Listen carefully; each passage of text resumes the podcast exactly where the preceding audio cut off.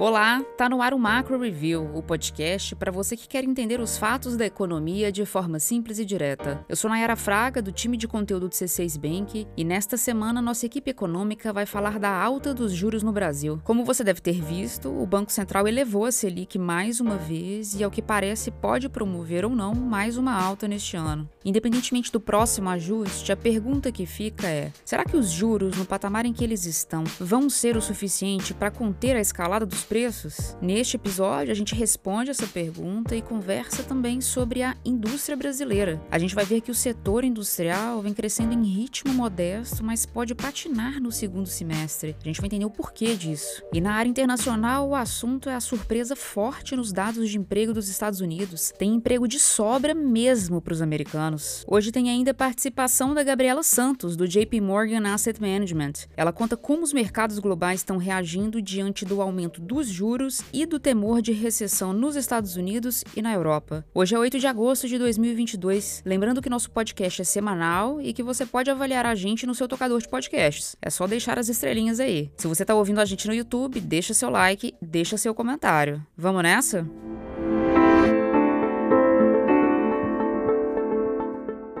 Chegamos ao 12 aumento consecutivo da taxa básica de juros da economia brasileira. Em apenas um ano e meio, a Selic foi de 2% aos atuais 13,75%. Com base no comunicado da semana passada do Comitê de Política Monetária, o Copom, a gente acredita que os juros devem encerrar 2022 em 13,75% mesmo ou 14%, com maior probabilidade de que seja 14%. Essa Selic de agora é a maior desde 2017 e esse é o ciclo de ajuste que apresenta o ritmo mais intenso de altas dos últimos 10 anos. Tudo indica que essa jornada de aumentos está próxima do fim, né? Mas quando o assunto é inflação alta, o fim não parece estar tão perto. Basta olhar para os núcleos da inflação calculados pelo Banco Central, que mostram a tendência mais clara da inflação. A Cláudia Moreno já vai explicar melhor a história dos núcleos pra gente, mas o negócio é o seguinte: a inflação cheia começou a cair neste ano, mas a média dos núcleos, que excluem as volatilidades,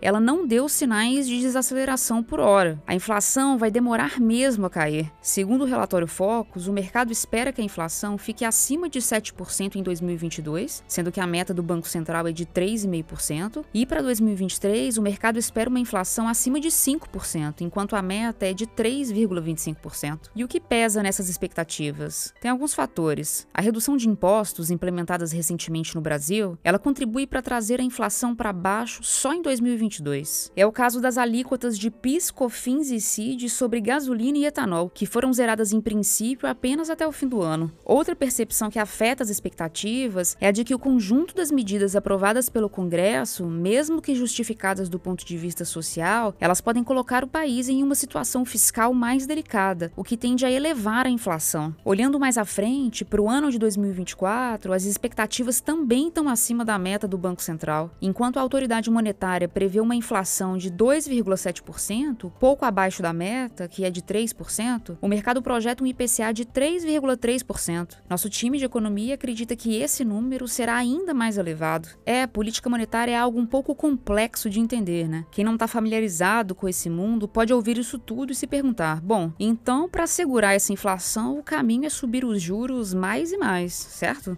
Hum, na verdade, os juros no Brasil já estão num patamar muito elevado e, como a gente sabe, aumentos excessivos podem levar uma economia à desaceleração ou até recessão. Vale lembrar o seguinte: para um país ter sucesso no controle da inflação, o ideal é que a política monetária conte com um ambiente de solidez fiscal. É aí que está o segredo. Bom, vamos ouvir agora a Cláudia Moreno, economista que cobre Brasil aqui no banco. A gente falou aí em tendência de inflação, né? Mas o que é isso exatamente? Vamos usar agora uma lupa para analisar com cuidado a variação dos preços, que é só assim que a gente entende de fato a questão, né, Cláudia?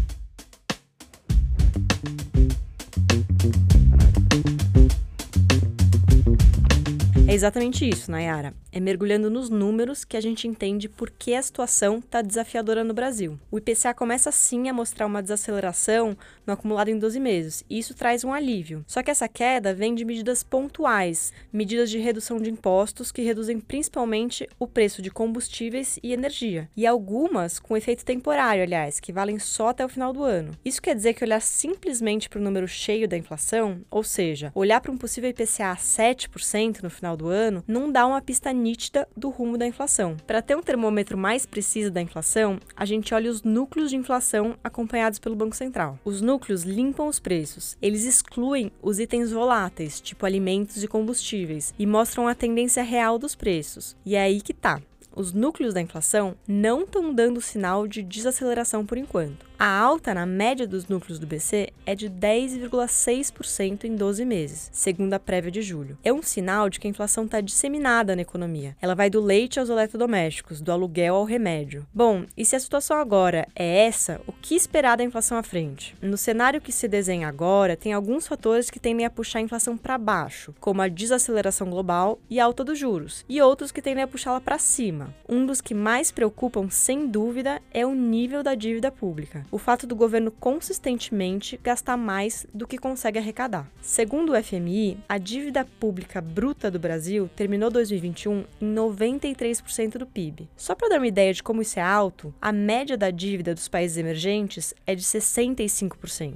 Esse ano, a dívida brasileira deve apresentar leve queda, mas o caminho adiante é de elevação. Isso não é bom. A dívida pública tem correlação direta com o câmbio. Quando a dívida pública fica muito elevada, o investidor vai pensar duas vezes antes de investir no país. Ou seja, os dólares que estão no Brasil ou que viriam para cá acabam migrando para outras economias. A moeda americana fica escassa por aqui e a cotação dela sobe. O real fica depreciado e isso gera mais inflação. O outro fator que segura a inflação lá em cima é a inércia inflacionária, que é quando a inflação passada afeta a inflação corrente ou futura. Sabe quando a escola ou a academia reajusta a mensalidade com base no quanto aumentaram os preços no ano anterior? É isso. Isso significa que essa inflação acima de 10% que eu mencionei influencia a inflação que ainda está por vir. É por essas e outras que a gente ainda vê uma inflação alta para 2023, perto de 6%. E é por isso que a gente acha que a Selic vai ficar alta por bastante tempo, Nayara.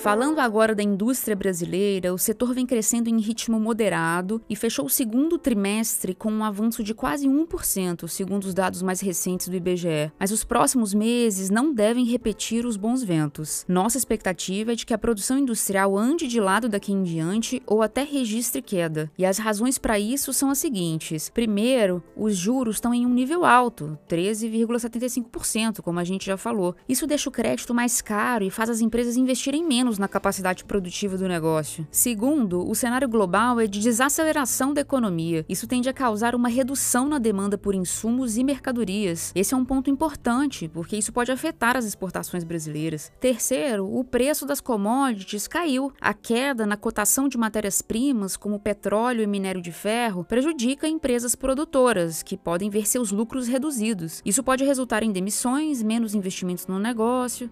Lembrando que o volume de itens produzidos na indústria é um dos componentes que entram no cálculo do PIB. Mesmo com essa previsão de recuo na segunda metade do ano, nossa projeção para o PIB em 2022 segue sendo de crescimento de 2%. Os resultados recentes do setor de comércio e do setor de serviços, que vão ser divulgados esta semana, complementam o cálculo do PIB e eles devem mostrar avanço no segundo trimestre. Bom, esse foi o primeiro bloco do episódio de hoje. Espera só um pouco que eu já volto com a análise do cenário internacional 了。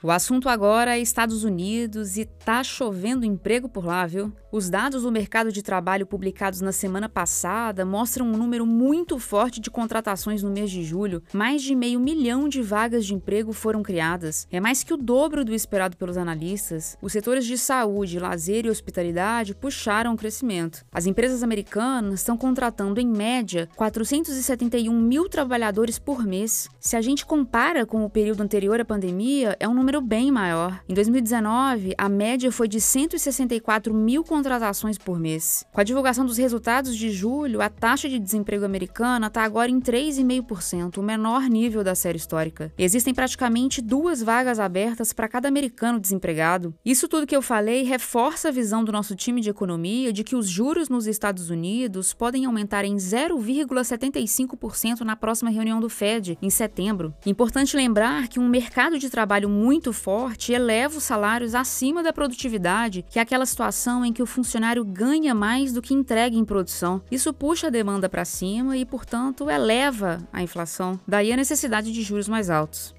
Agora a conversa é sobre mercados globais, que apresentaram em julho o melhor desempenho em dois anos, mesmo com o temor da recessão batendo a porta. O que explica isso? Quem responde é Gabriela Santos, do JP Morgan Asset Management. Ela conversou com a gente diretamente de Nova York, onde ela está baseada.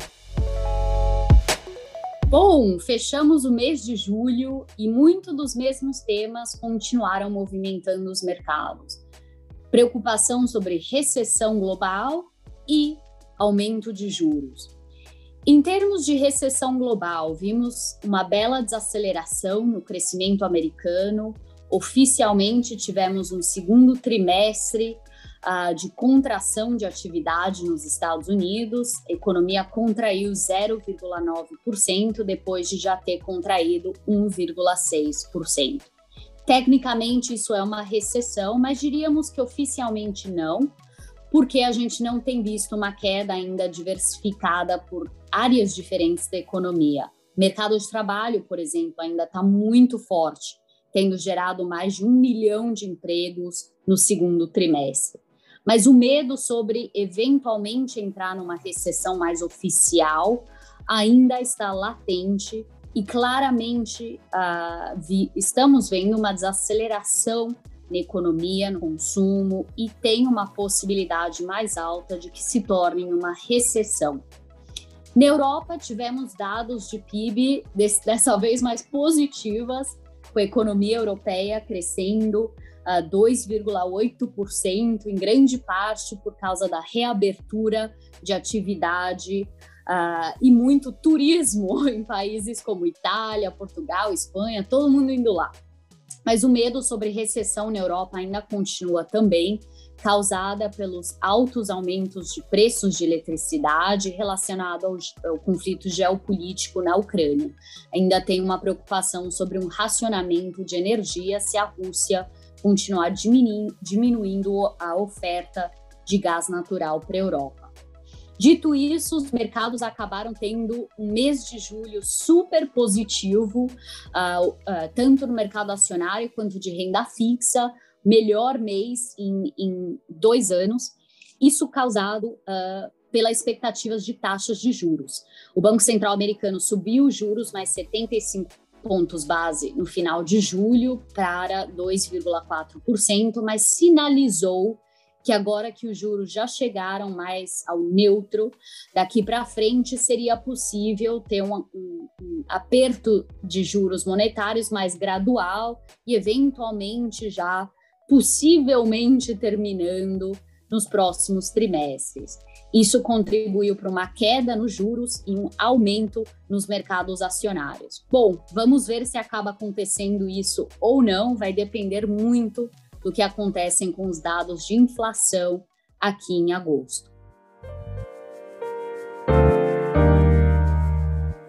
Chegou a hora da nossa agenda, que nesta semana tá bem cheia. Na terça-feira, dia 9, o IBGE divulga a inflação de julho medida pelo IPCA. Nosso time projeta uma queda de 0,7%. A previsão leva em conta a redução de impostos sobre combustíveis e energia elétrica. Também na terça, o Banco Central divulga a ata da reunião do Copom, que vai trazer mais detalhes sobre a decisão de subir a Selic para 13,75% e sobre um possível novo ajuste. No dia 10, quarta-feira, saem os dados dados de junho da pesquisa mensal do comércio, depois de quatro meses seguidos de alta, a gente espera uma leve queda de 0,5% no varejo ampliado, que inclui comércio varejista, mais materiais de construção e veículos. Também na quarta-feira, mas lá nos Estados Unidos, o Departamento do Trabalho americano publica os dados de inflação ao consumidor, o CPI, de julho, a gente acredita que a inflação vai seguir pressionada em razão de uma demanda forte e uma oferta restrita. Por último, na quinta-feira, o IBGE divulga a pesquisa mensal de serviços de junho. Nossa equipe prevê queda de 0,1% no volume total de serviços prestados. Por outro lado, o segmento de serviços prestados às famílias, que é super importante no cálculo do PIB, esse segmento deve contribuir com uma alta de 0,6%.